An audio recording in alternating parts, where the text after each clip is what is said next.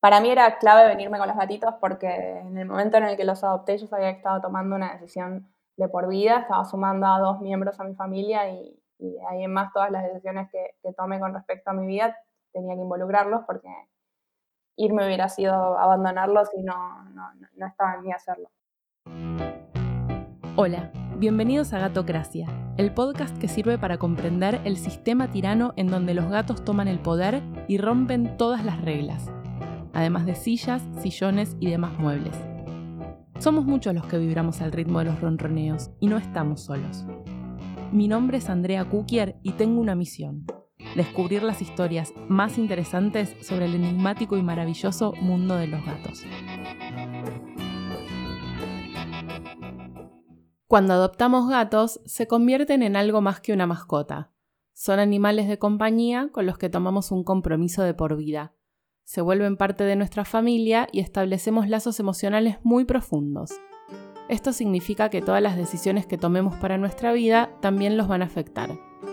Si por trabajo, familia o simplemente el hecho de vivir una nueva aventura decidimos mudarnos de ciudad o de país, tenemos que pensar que esa mudanza también los involucra. Es cierto que los trámites para viajar con animales pueden ser muy costosos y complejos, pero cuando tomamos una decisión tan trascendental, tenemos que hacer todo lo que esté a nuestro alcance para asegurarnos que el traslado de nuestros gatitos y la preparación previa esté incluido en nuestro presupuesto de viaje.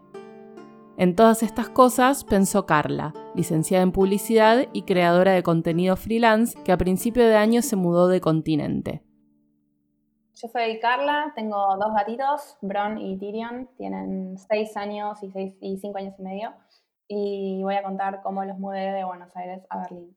Desde que decidió cumplir su sueño de vivir en la capital alemana, supo que sí o sí sus dos gatos iban a viajar con ella. Hoy asegura que es la mejor decisión que podría haber tomado. Yo eh, decidí venirme a Berlín ya hace como tres años que vengo con la idea de mudarme eh, y fue un proceso muy lento que fui haciendo a poquito, pero desde el primer momento sabía que me iba a venir con los gatos o no me iba a venir. Y bueno, cuando me terminé decidiendo venir hace un poco menos de un año, que ya fue concreto, compré los pasajes y demás, me puse a averiguar cómo hacer para, para moverlos, que es bastante una odisea eh, burocrática y veterinaria y un montón de cosas, que empezó por ponerles el chip, hay que ponerles un chip con un veterinario especializado a los dos para que los identifique con un, con un número a cada uno. Después ponerles la antirrábica, hacer unas consultas, hacer unos trámites con el SENASA, comprar las transportadoras específicas de la aerolínea en la que vos vas a viajar, comprar el pasaje de los gatos, si es que los vas a llevar en, en cabina o en bodega. Y bueno, después un par de cositas específicas más de, tiene que tener un bebedero específico la transportadora, eh, tiene que estar atornillada de tal manera, un par de cositas más que te va diciendo el veterinario, pero pero en su conjunto es bastante tiempo, esfuerzo y plata, que igual estando acá ahora en Berlín digo que valió completamente la pena porque estoy feliz de tenerlos acá los dos.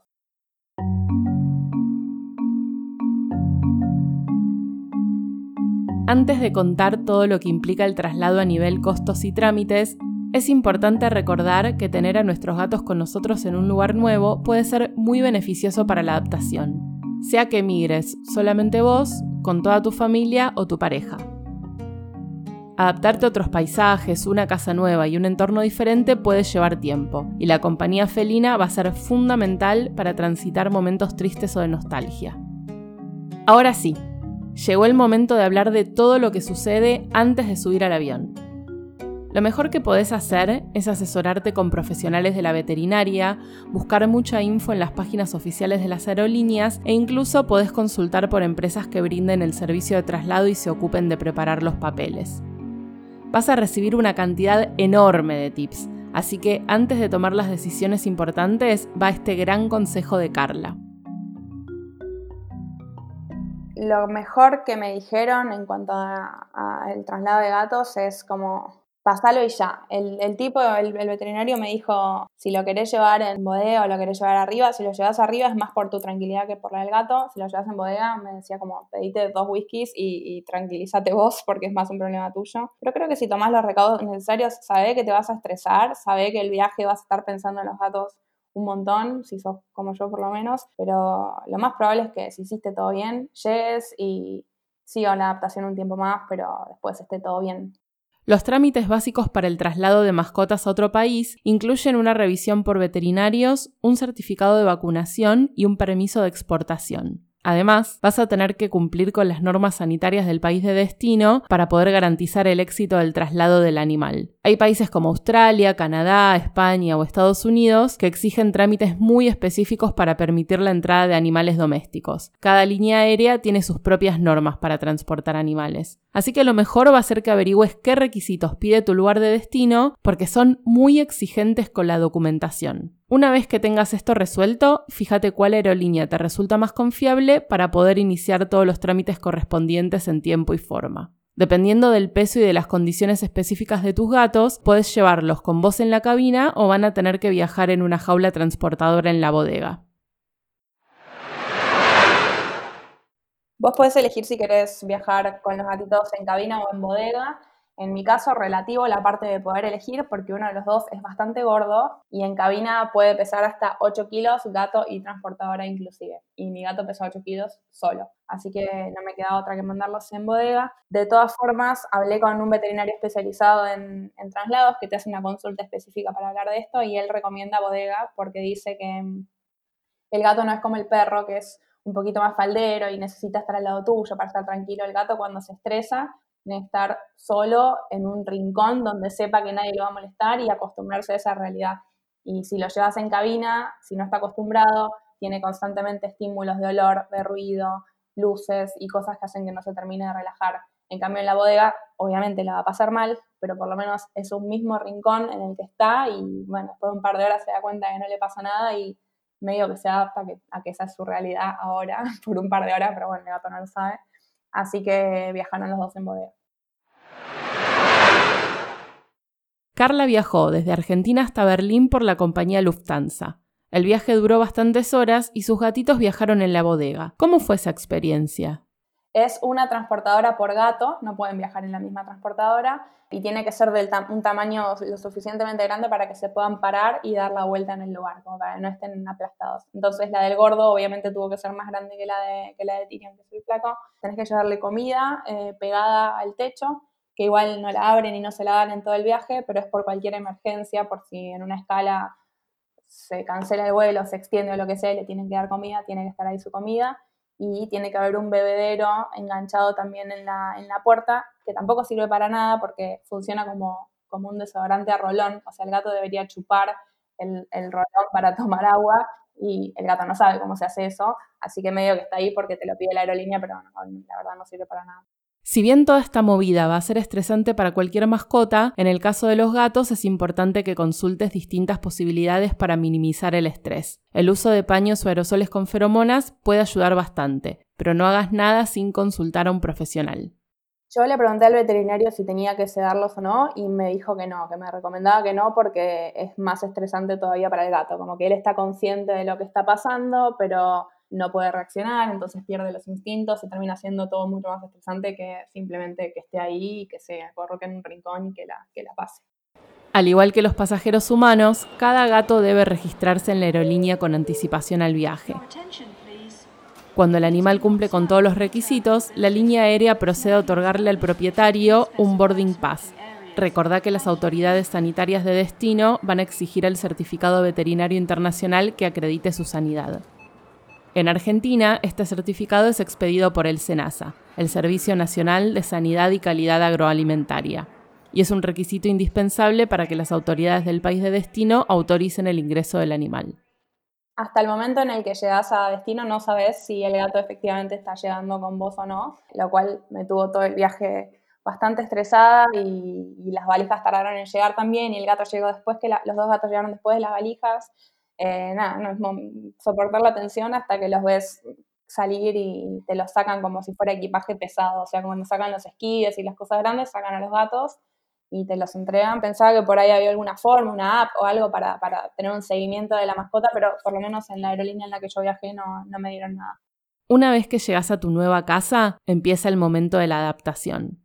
Yo soy bastante fatalista, así que cuando vi a los gatitos, por un lado me súper alegré, pero por otro lado tenía el miedo en una pestaña minimizada de mi cabeza de, no, a ver si el estrés en un par de días les pasa algo y cuando llegué al Airbnb no hacían pis y no habían hecho pis en todo el viaje, habían sido como 20 horas de viaje. Y empecé a googlear y dicen, si el gato no hace pis por 24 horas corre riesgo de, no sé, de muerte, llamé a un veterinario, fue todo como un estrés y mientras estaba hablando con el veterinario el gato fue a hacer pis enfrente mío, así que nada, me, me tranquilicé un poco y, pero creo que recién me terminé de tranquilizar 100% cuando me volví a mudar, porque yo me mudé a un Airbnb, estuve un mes ahí y después recién me mudé a mi casa definitiva.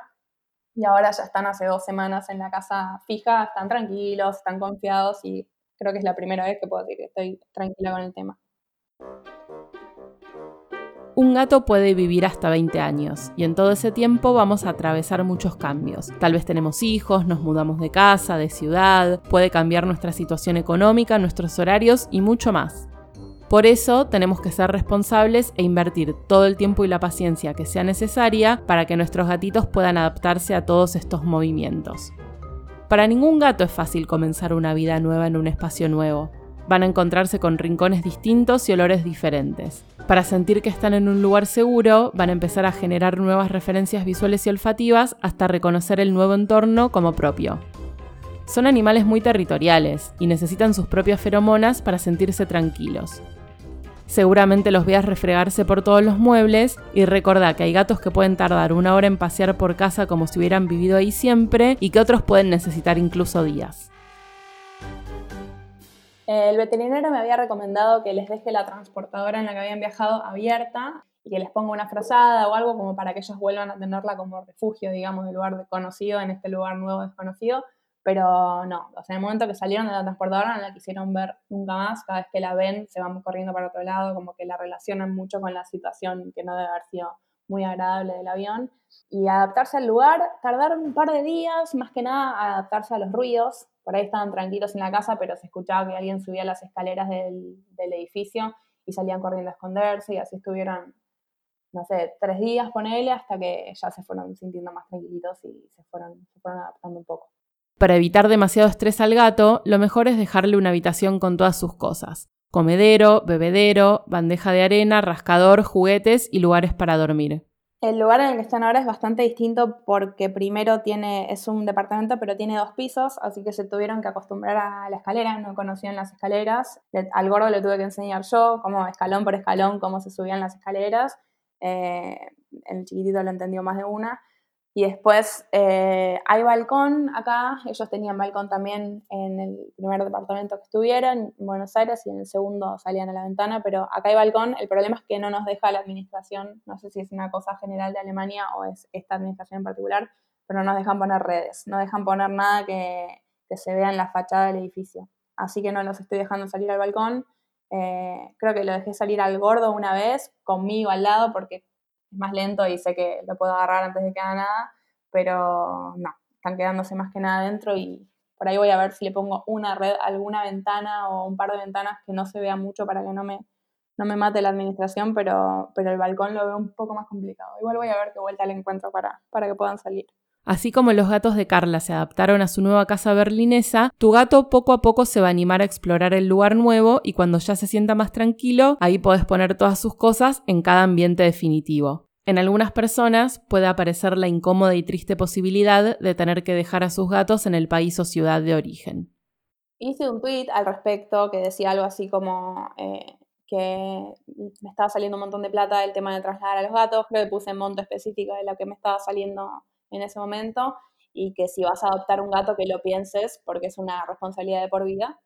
Y me mataron, va, o sea, hubo un gran porcentaje de gente que me bancó y el tweet se viralizó, pero el 5% que no me bancó, que es el porcentaje generalmente más ruidoso y hater de, internet, me mataron, pero me trataron de clasista, eh, no sé, no, no sé qué cuántas cosas me dijeron, pero como si yo hubiera dicho todo el mundo que se va de viaje y no se puede llevar al gato porque no le alcanza la plata, es un forro. Y en realidad el mensaje era, pensalo porque es un miembro más de la familia. Obviamente si después hiciste todo lo posible y no te lo puedes llevar y no te queda otra, bueno, es una circunstancia particular y está todo bien, pero, pero a lo que yo me refería es que hay un montón de gente que simplemente se va a ir al exterior y ni contempla llevarse las mascotas. Es como, ah, bueno, no, y, es caro, es medio un incordio llevármelos, los dejo y chau, y, y, no, se contempla demasiado. Conozco un montón de casos y, y, se ven un montón de centros de adopciones donde hay mascotas que porque los, los dueños, los dueños no, los compañeros se fueron y los dejaron, no sé, me parece que es negligente y obviamente hay casos particulares en los que es distinto, pero hay muchos casos en los que no. Y bueno, Twitter, como siempre, eh, malinterpretó para el lado que más le,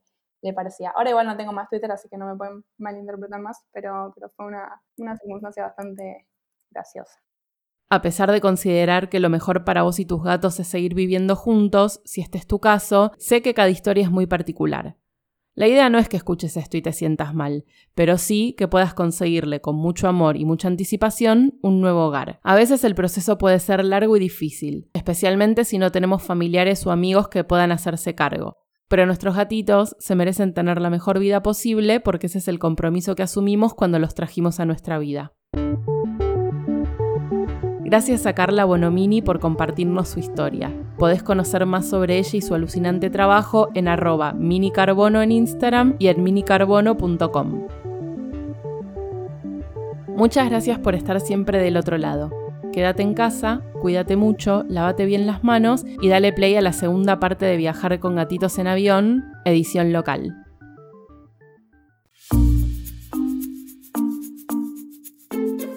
Seguinos en Facebook e Instagram como Gatocracia y en Twitter como arroba gatocraciapod. Escribinos a holagatocracia.gmail.com para contarnos tus historias de y con gatitos. Hasta el próximo episodio. ¡Miau!